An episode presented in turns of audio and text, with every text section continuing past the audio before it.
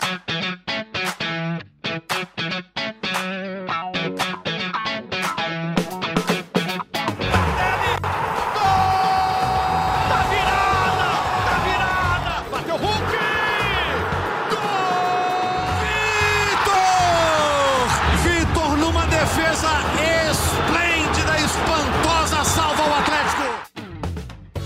Bom dia, muito boa tarde, muito boa noite. Está começando mais uma edição do GE Atlético, hoje em forma de live também, para quem está no GE. Globo. O Atlético está dentro, está classificado para a fase de grupos da Copa Libertadores da América, a competição mais importante, mais cobiçada pelos clubes do continente.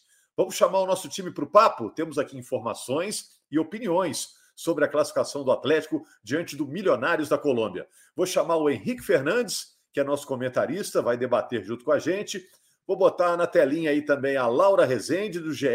Globo, sempre com informações importantes e atualizadas. A gente quer saber do Alan, que saiu machucado. E vou botar também a Carol Leandro, que é a voz da torcida. Carol Leandro representa a massa atleticana no nosso podcast. Pessoal, tem uma série de perguntas aqui, a gente vai direto ao assunto, para o nosso telespectador, para o nosso internauta aproveitar bem, né? Paulinho e Hulk formam a dupla de ataque mais importante hoje do futebol brasileiro, mais entrosada? A gente tem algumas outras duplas interessantes hoje do futebol nacional. É uma boa pergunta, hein? Bom, o Atlético é, se classificou, mas o que foi decisivo para o Galo superar o Milionários? Foi suave ou foi suada essa classificação diante do Milionários, a vitória por 3 a 1 no Mineirão, com mais de 42 mil pagantes? Outra coisa que eu queria saber de vocês: ó, o Atlético tem para aquele meio-campo o Zaratio, tem o Edenilson, tem o Pedrinho, tem o Patrick. Aparentemente, são quatro jogadores para três vagas. Quem que vai sobrar? Né? Queria saber a opinião de vocês.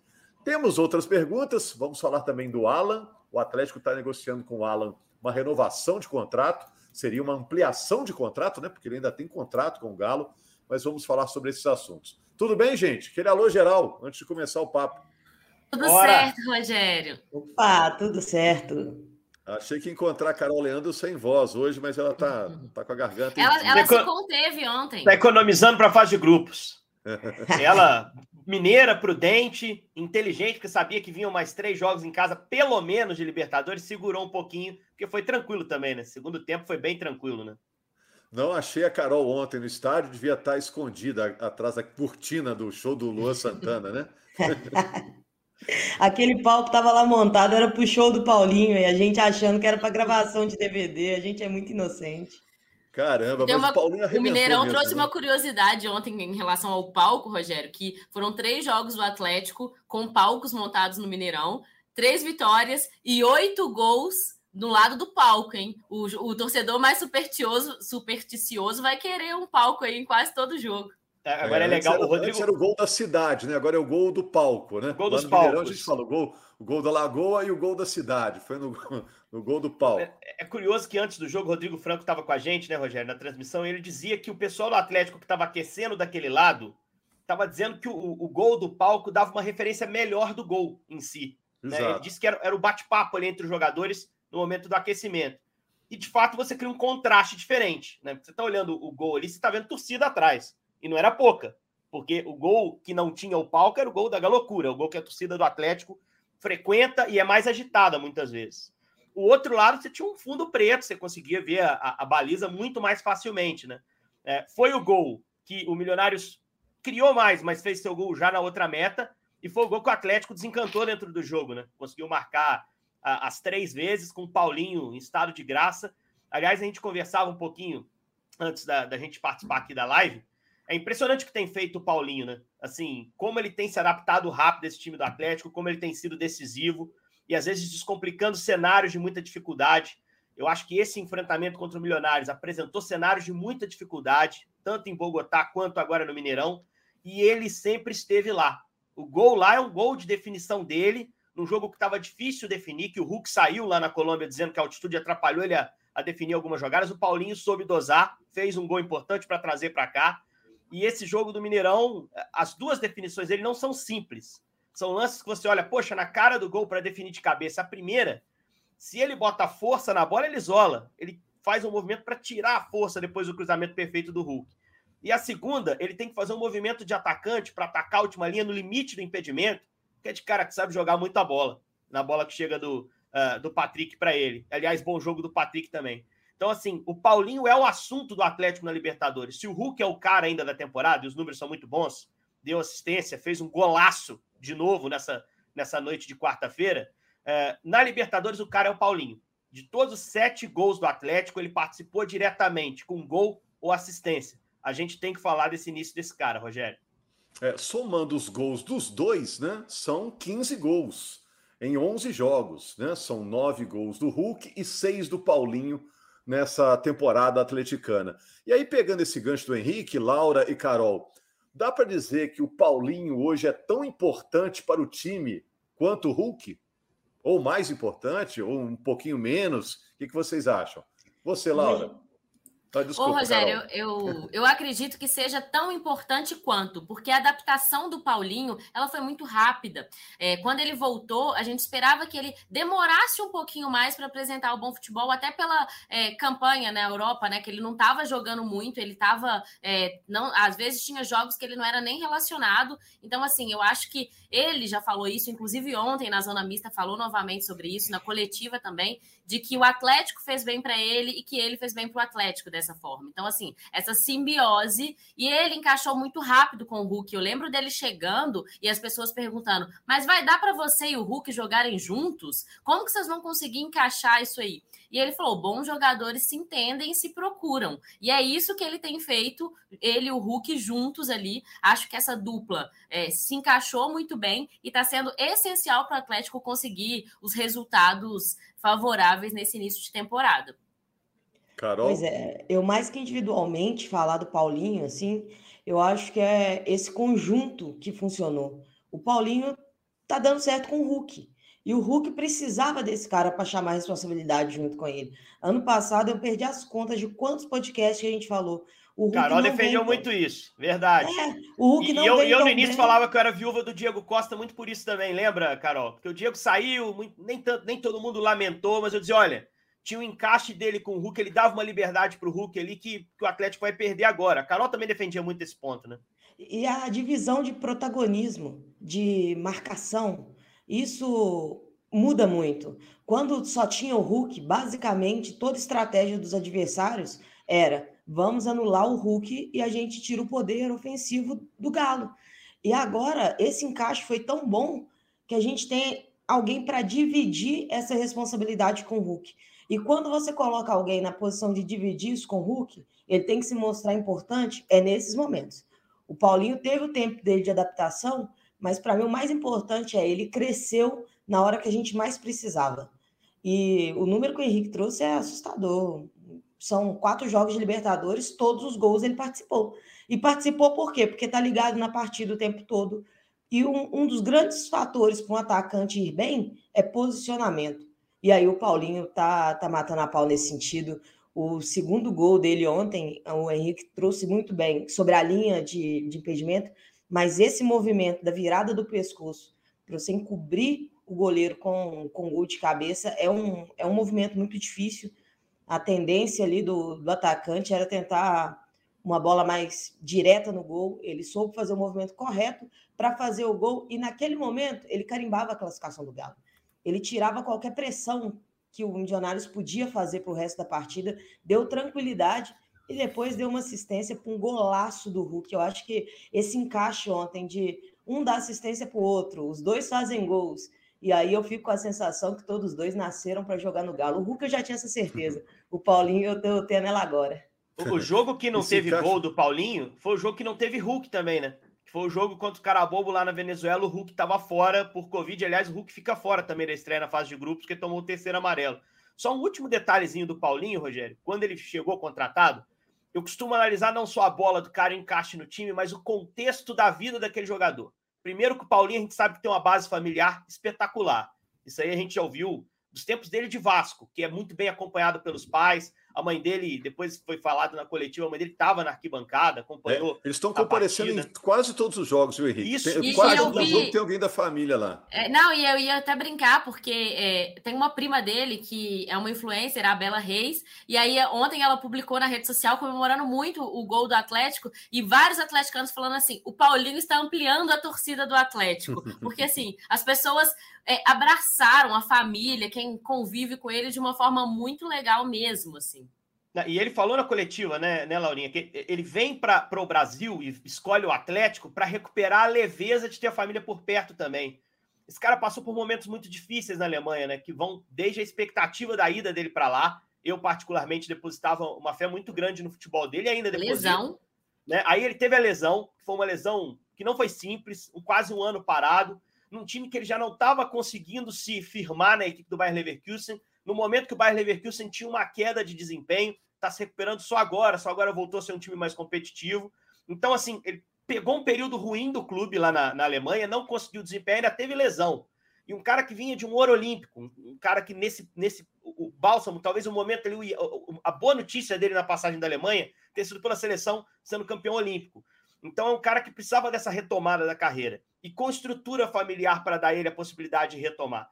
Então acho que o Atlético também acertou nesse ponto, né? E aí a gente vai ter que voltar na contratação do Ronaldinho, que foi um cara que chegou em baixa, mas o Atlético ali em algum momento detectou uma fome no Ronaldinho de dar a volta por cima na carreira, que foi determinante. O Paulinho também quer mostrar que é o jogador do Vasco, que é o jogador que saiu super promissor, que ainda tem espaço e tempo para chegar a uma seleção principal e se consolidar. Então, acho que esse timing também do Atlético foi muito, foi muito bom. De um cara que eu tenho certeza que não recebeu só essa proposta. Que o Atlético teve que investir, teve que acreditar, teve que fazer até um sacrifício financeiro para vencer a concorrência. Mas que já está dando resultado imediatamente e está sendo um complemento para um, um, ataque que já contava com um dos melhores jogadores do Brasil, o Hulk, e agora tem. É, é, uma das melhores duplas. O Rogério até perguntou se é a melhor. Quero ouvir primeiro vocês, depois vou dar minha, meu parecer. o Rogério gosta de botar a gente na fogueira. Eu ia falar, Laura e Carol, que o Henrique era aquele comentarista que não foge da dividida, que se precisar falar, ele fala mesmo. É comentarista que, que não mura. Esse, já, as, meninas, as meninas vão amaciando aí no final, vou dar meu parecer também. Eu bola já queimou no não. pé dele. Vocês acham que o Paulinho e Hulk formam a melhor dupla de ataque hoje, no Brasil, hoje? Fotografia de momento. Porque tem aí Rony, Dudu, tem Gabigol e Pedro. Roger Guedes e Yuri Alberto são bons Exato. também, excelentes atacantes. Cano no Fluminense também. Aí você tem que escolher uma companhia para o Cano ali, né? Porque não tem uma companhia clara. Talvez o Keno, que tem sido titular ali na ponta esquerda, mas ainda não encaixaram perfeito. Cano e Arias. Né? Pode ser o Arias, que é um atacante de lado. Bom, eu, eu, vou antes. Eu não, eu não cravo como a melhor dupla ainda, tá? Até porque a gente tem vários times que não tem a dupla clara. Né? Gabigol e Pedro, por exemplo, não é uma dupla clara de ataque. O Atlético acho que é mais dupla mesmo, né? E claro, o atleticano gosta desse negócio de dupla de ataque, desde Marcos Guilherme. Se for voltar mais no tempo, você vai achar outras grandes parcerias. Mas eu, eu acho que tá, tá entre as top. E, e com uma vantagem. As outras, tirando Keno e Cano, se você for pensar assim no Fluminense, mas as outras já estão há mais tempo. Essa está só começando. Então a margem de evolução é muito grande. Entrosamento, você pega treinando e jogando. Não tem papo, não tem outro jeito. Pode ser craque, você vai entrosar mais rápido, você vai se entender, um vai entrar na cabeça do outro, a jogada vai sair com mais naturalidade. Mas o entrosamento é que torna a dupla mais forte, ou o coletivo do time mais forte. E dupla de ataque é coletivo de time. Então eu tenho uma expectativa muito boa para esses caras para ao longo do ano. Acho que no brasileiro eles vão chegar num nível ainda mais alto. E aí? Ô, Rogério, eu acho que só Gabigol e Pedro estão um pouquinho na frente deles, pelo que o Henrique falou, de ser uma dupla que já vem jogando juntos. Foi uma dupla que, em final de Libertadores, por exemplo, se entenderam muito bem. São bons jogadores, a idade deles também ajuda né, com o ritmo de jogo. Então, eu acho que eles estão um pouco à frente pelo entrosamento. Na qualidade, eu ficaria com o Hulk e Paulinho ainda. Para mim, é a melhor dupla do Brasil no termo qualidade mas eu acho que de produzir junto, eu acho que o Pedro e o Gabigol ainda produziram um pouco mais, até porque o Galo tem um, um recorte diferente, que é o da pré-Libertadores. Essas grandes duplas que a gente está falando ainda estão jogando só os estaduais, ainda tem essa. O, o Flamengo ainda disputou as finais aí que perdeu tudo, mas esses jogadores são jogadores que são incontestáveis lá. E quando chegar numa Libertadores, aí a gente vai poder medir em pé de igualdade todas as duplas. Então, eu ainda acredito mais no Hulk e no Paulinho. E quando o Bruno Henrique voltar, por exemplo, a gente não sabe nem se essa dupla lá do Flamengo seguirá uma dupla, né? Então, tudo pode mudar. Mas para mim, as duas duplas que vão brigar por essa posição de grande dupla do Brasil é Gabigol e Pedro e Hulk e Paulinho, com a minha confiança toda no Hulk e no Paulinho. O melhor time do Brasil não tem dupla de ataque, se for olhar. O Palmeiras não tem uma dupla de ataque, né? Por isso quer ter um atacante de área. Tem ali o Rony circulando. Você pode dizer que o Hendrick é uma dupla com o Rony agora, mas o Hendrick não tem feito uma boa temporada. Eu acho que isso aí também favorece Paulinho e Hulk como dupla. Mas eu vou falar uma paradinha polêmica aqui. Nesse jogo, especificamente do Milionários, o Paulinho cresceu quando ele deixou de ser dupla de ataque com o Hulk, taticamente, se a gente for analisar. Porque o Atlético começa. Aliás, parabéns ao Cudê pelo trabalho no jogo. O Atlético começa o jogo metendo cinco jogadores em cima da linha de marcação do, do Milionários. Hulk e Paulinho mais próximos, mais centralizados. Assim eles resolveram contra o Carabobo, né? Fizeram aquele 2 a 0 no primeiro tempo e o jogo ficou mais tranquilo. Ele tentou replicar isso, mas o Milionários controlou muito bem. A coisa melhorou quando o Cudê muda o time. Quando o Cudê bota o Paulinho mais aberto, bota o Pedrinho no jogo aberto do outro lado, o Hulk ganha liberdade para circular, porque aí tira dos zagueiros do Milionários a referência. Se você tem dois caras metidos ali entre os zagueiros, o zagueiro encaixa, fica perto, e aí controla ali o espaço, controla no duelo. Quando você pega um Hulk pegando a bola de frente, um Paulinho movimentando em cima da sua primeira linha, vindo do lado do campo, fica muito mais difícil marcar esses caras.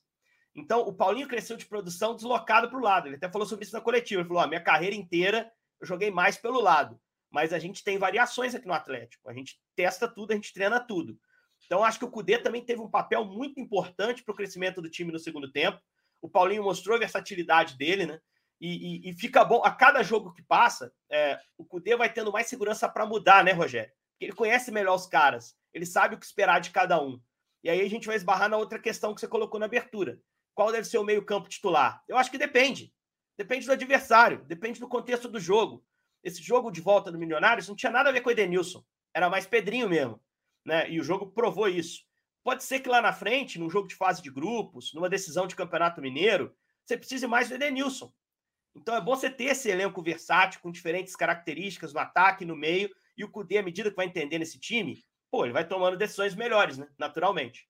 É, eu gosto quando o time melhora no segundo tempo, é sinal que tem um dedo do treinador, né? Às vezes melhora porque o treinador escala errado, né? Escala o time titular errado é. e depois conserta. Mas no Atlético claramente não é isso. Mas eu queria a visão do jogo também, é, especificamente do jogo, a vitória sobre o Milionários, Carol. Sua, porque a Carol esteve no estádio, né? A Laura também a, acompanhou o jogo, mas a Carol estava lá no meio da, da torcida, né? Como é que foi acompanhar esse jogo? O início do jogo foi um pouco tenso, né, Carol? Porque a equipe colombiana teve grandes chances, né? Algumas poucas chances, mas chances reais, né? Imagino que o torcedor ficou realmente preocupado, aquele climão de Libertadores, né? Pois é, Rogério, o clima do Mineirão ontem, eu, eu posso falar que tá assim, coisa de maluco. Jogo de Libertadores, o clima é completamente diferente. A torcida, muito no entendimento de que mais do que ver o Galo classificar, a gente foi para fazer o Galo classificar. Então, esse apoio, essa, a gente jogou isso tudo para dentro de campo. E para mim, no primeiro tempo, começou com susto, né? Primeira, se eu não me engano, primeiro lance de jogo, já perdemos a bola, Milionários vai para cima, praticamente um dois contra um. E aí. Recua mal feito do Alan, né? O Alan é, toca pro Lemos, o Lemos fica surpreso ali com, com passe, demora a reagir. Os caras vão lá na cara do gol. O Gemerson e o Alan contém ali, né? Consegue evitar o gol. E aí você toma aquele susto inicial só, Rogério, que eu acho que o Galo não chegou, não esteve em risco de perder a sua classificação em momento nenhum. A gente sofreu um pouco mais no primeiro tempo do que no segundo.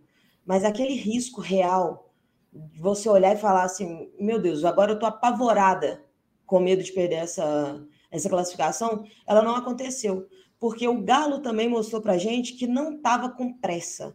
O Galo tentava fazer pressão, tentava uma velocidade, mas o Galo não demonstrou pressa, afobamento, hora nenhuma.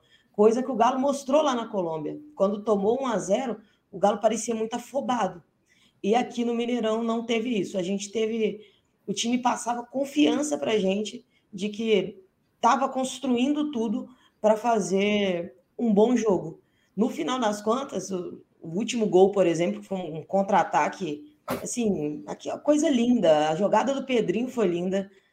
Encontrou o Paulinho, visão do Paulinho, o tempo do Hulk de esperar para não ficar impedido. A bola vem um pouco atrás. Aí a qualidade técnica, né, que resolve um jogo. E esse prêmio, Rogério, para gente, aquele golaço do Hulk foi um prêmio para gente. Para mim, os 2 a 0 já estava definida a classificação do Galo. E aquele golaço foi um, um prêmio para gente, todo mundo que estava que tava no campo. E eu, eu vi o Galo muito seguro. Assim, passa pelo Gemerson, que fez uma boa partida, o Lemos, que fez uma partidaça, assim, muito bem mesmo. Pedrinho, Paulinho e Hulk, a participação nesse terceiro gol mostra muito do que foi. Mas um que não vai ser tão comentado, porque num jogo onde Paulinho faz dois gols, não tem como você falar de outra pessoa, mas que merecia muito o nosso olhar é o Patrick. É, a gente questiona muito o Patrick quando ele erra, e eu acho que quando ele faz bons jogos, consistentes, como ontem, ontem eu acho que teve até assistência dele. É, quando ele faz no jogos. Segundo gol do Paulinho, assim, cruzamento é dele. Cruzamento muito bom. E quase deu um pro Hulk também no primeiro tempo, né? Melhor chance do Galo no primeiro tempo, uma bola que o Patrick descola lá na ponta esquerda. Aliás, o Galo bem torto no primeiro tempo, usando muito Dodô e Patrick, e os caras se virando ali, tentando né, produzir, já que a bola estava chegando ali, eles tentavam dar o fecho à jogada. E, e, um dado sobre o Patrick, além dessas quase assistências, Carol, dos quatro jogos do Galo até aqui na, na pré, na Libertadores, no caso, né? agora dá para falar Libertadores, que está na fase de grupos, pode falar Libertadores, encher a boca para falar. Dos quatro jogos do Atlético na Libertadores até aqui, em três, ele foi o maior ladrão de bola. Ele é líder de desarme do time. Ele é um jogador que equilibra a equipe. A gente às vezes espera isso da figura central dos três do meio para ajudar o Alan a, a, marcar, porque o Alan tá ali também para marcar, para cobrir, mas é o Patrick que com energia oferece isso. E é um cara que precisa muito da parte física para desempenhar. E quanto mais você treina, mais você condiciona. Você perde peso, você ganha força. Patrick precisa muito disso. E, e já rapidamente está pegando, está se condicionando. E ele foi prejudicado, porque ele começou a pré-temporada no São Paulo, ele foi um dos últimos caras a chegar para o Galo. A negociação demorou um pouquinho mais. São Paulo meio que não queria abrir mão. Então, é um cara que à medida que ele for se condicionando, ele vai se tornando mais importante. E se a gente for pensar Patrick e o Edenilson hoje, dois caras de confiança do Cudê que chegaram, eu acho que as respostas do Patrick estão mais claras nesse momento, né? Tá desempenhando mais. E esse era o fato, o último fato que eu ia falar do, Edenil, do Patrick. O quanto ele brigou no primeiro tempo, porque estava difícil de jogar, o tanto que ele brigou por cada posse de bola, e no segundo tempo, quando o Galo estava com controle maior do jogo, o como ele conseguiu distribuir e segurar essa bola. Então, esse cara teve um grande destaque no jogo de ontem. E para o Cudê, quando a gente falava de variação tática e etc., a gente precisa lembrar, chegou agora, ele demoraria um tempo para implantar o esquema de jogo preferido dele, e a partir disso, ele ia conseguir implantar as variações táticas. Ontem ele já mostrou uma dessas variações táticas, e eu acho que a nossa tendência é de evolução, é de encaixar cada vez mais esse 4-4-2 e cada vez mais conseguir variar dele para demais, para os demais, para não o Galo não ser facilmente marcado. Ontem, para mim, foi isso. Ah, tá, vocês estão achando fácil marcar o Galo desse jeito? Então, vamos mudar isso aqui, eu quero ver se vai ficar fácil. Nenhum adversário vai ter conforto para jogar contra o Galo, e isso é o grande destaque para mim do jogo de ontem. O Galo soube manter a calma, mudar durante o jogo e ter consistência nessa classificação. As duas classificações do Galo são irretocáveis. Não tem como você falar assim, nossa, mas o Galo classificou, mas deu sorte. Não, não teve isso. O Galo foi superior nesses jogos, tanto tecnicamente quanto taticamente, e por isso a classificação foi muito festejada ontem no Mineirão. E para não desencaixar, vou correr com a pauta aqui, gente, que daqui a pouco a gente vai acabar estourando. Ô, Laura, e que notícia é essa do GE. Globo que o Alan negocia um novo contrato com o Atlético? É, que ele tem contrato até 2025. 2025. Então. Exato. É, é, o Atlético tinha renovado o contrato dele no aniversário do clube do ano passado, né? 25 de março de 2022, já tinha feito essa renovação até 2025, e agora a gente trouxe no GE.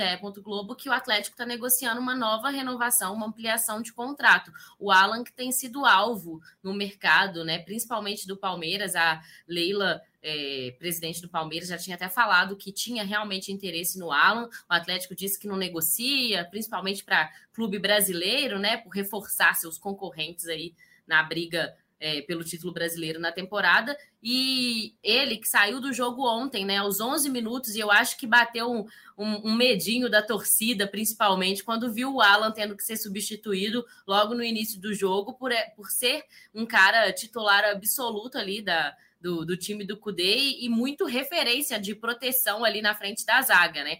Então ele sentiu essas dores, já estava com dor lombar, foi substituído, o Otávio entrou e o Atlético negociando com ele uma renovação de contrato para blindar mais ainda essas investidas do mercado para manter o Alan no time. É, teve uma, uma, dor lombar lá, até na hora que tentou recuperar uma bola que perdeu, né? E não conseguiu prosseguir. O Otávio entrou, entrou muito bem, né? É, a, a, questão do Alan é que ele já estava sentindo essas dores e parece que tomou uma pancada ontem, por isso não, continu, não conseguiu continuar. Eu até mandei uma mensagem agora para saber se já tinha resultado de exames, que ele ia passar por exames hoje, mas ainda não tem. A assessoria de imprensa do Atlético disse que é, não, por enquanto, não tem resposta se ele desse exame, mas que, que o Alan vai passar por exames hoje, e aí sim a gente vai saber um diagnóstico do que, do que aconteceu, de qual é o tratamento, se vai desfalcar ou não o Atlético nesses próximos jogos. Ó, duas perguntinhas aqui, vou fazer uma para o Henrique e uma para Carol. O Henrique, você sempre ressalta: ah, o Atlético vai para um pote difícil da Libertadores, sorteio dia 27, né? Pode até pegar um Palmeiras, pode pegar um Flamengo, né? O que é preocupante. Por outro lado, imagino que ninguém quer pegar o Galo, né? O Galo virou aí uma, uma mina aí que alguém pode pisar em cima e explodir, né? Ninguém vai querer é, pegar o galo, a, tem esse outro a, lado, né? A, como diz o outro, a faca tem dois legumes, né? É, de fato, quem quer pegar um Atlético vindo da pré? Ninguém quer. É, tem um dado ruim que quando o Atlético veio da pré-Libertadores, o time acabou de, depois eliminado na fase de grupos, não pegou nenhum grupo tão difícil naquela ocasião em 19, mas acabou caindo. É, mas é um time que, na minha opinião, é, acho que chega muito fortalecido, ganhou certo embalo, né? Ganhou algumas coisas positivas para levar para a fase de grupos, por tudo que construiu, pela maneira como a, a Carol bem disse, passou bem passado pelas duas eliminatórias, entrosou essa dupla de ataque, é, conseguiu encaminhar um pouco mais a montagem de time do Cudê, deu ao time confiança e ao Cudê confiança para seguir o trabalho, está construindo uma relação que na história do Atlético costuma ser uma bomba, uma relação positiva com a torcida em casa, a última Libertadores que o Atlético ganhou foi graças à torcida em casa. A gente não pode esquecer disso. Isso está começando a ser construído. O Atlético vai ter, provavelmente, no mata-mata dessa Libertadores, um novo estádio, afinal de contas. Então você tem que chegar em lua de mel com a sua torcida, claro. E está começando a construir isso também. Então, por todos esses componentes, ele se fortalece para a fase de grupos. O que, que pode ser difícil? É porque nas últimas temporadas, o Galo sempre foi cabeça de chave. Então, ele, em alguns, ele ficava olhando para os outros adversários, esperando uma posição privilegiada de grupo e já escapava dos outros cabeças de chave de cara, previamente no sorteio. Né?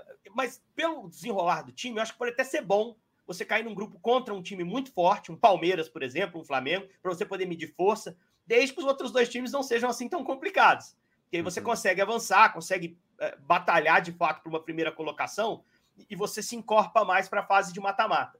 Mas o fato é que cair no pote 4, é, se o Atlético tivesse passado pela pré com muito mais dificuldade, seria muito mais preocupante também. Como o time passa em crescimento, eu acho que, que deixa de ser um cenário assim tão preocupante, Rogério. É, e o primeiro jogo é sem o Hulk, que tomou três amarelos, não joga o primeiro jogo da fase de grupos.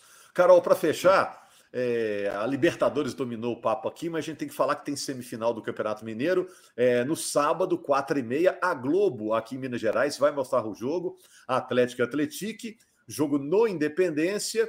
O Atlético venceu o primeiro jogo por 1 a 0 O Galo usou o time misto, né? Misto no segundo tempo, né? Reserva no primeiro tempo.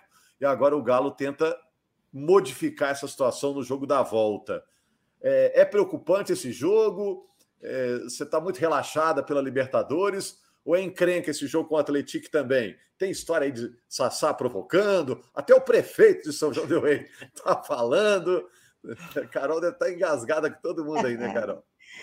Ai, ai. O, o prefeito, o Gemerson foi brilhante ontem quando ele falou: ah, quem tem boca fala o que quer. Para mim é isso, o prefeito de São João Del Rei.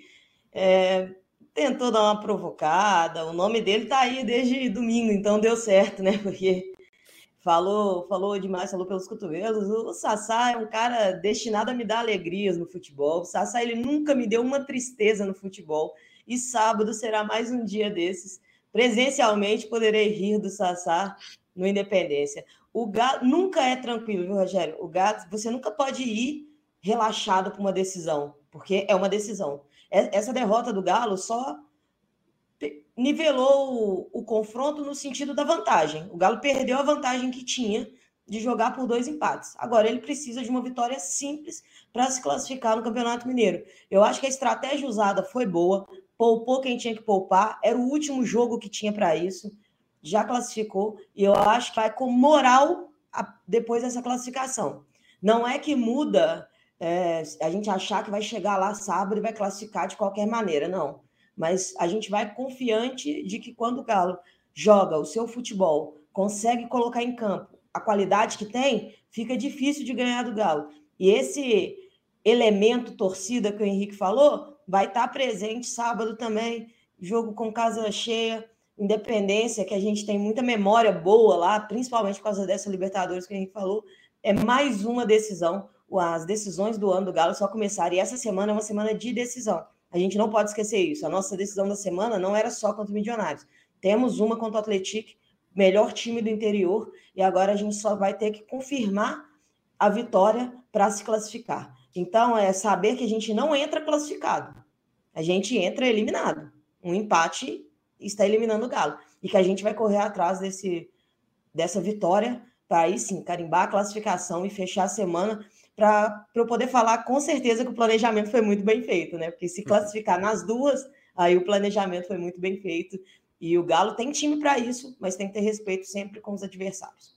É, a Carol representa a torcida do Galo nesse podcast. Está sempre presente no estádio também, né? Que é torcedora presente. Ô, Laura, vou deixar você fechar, que eu sempre fico com medo de despedir e não falar com o povo do GE. Globo, que sempre tem uma informaçãozinha nova, uma coisinha que eles estão olhando, que estão apurando, ainda não fechou, mas estão, sabe a metade da notícia, daqui a pouco sabe a notícia inteira. Vou deixar você fechar, Laura.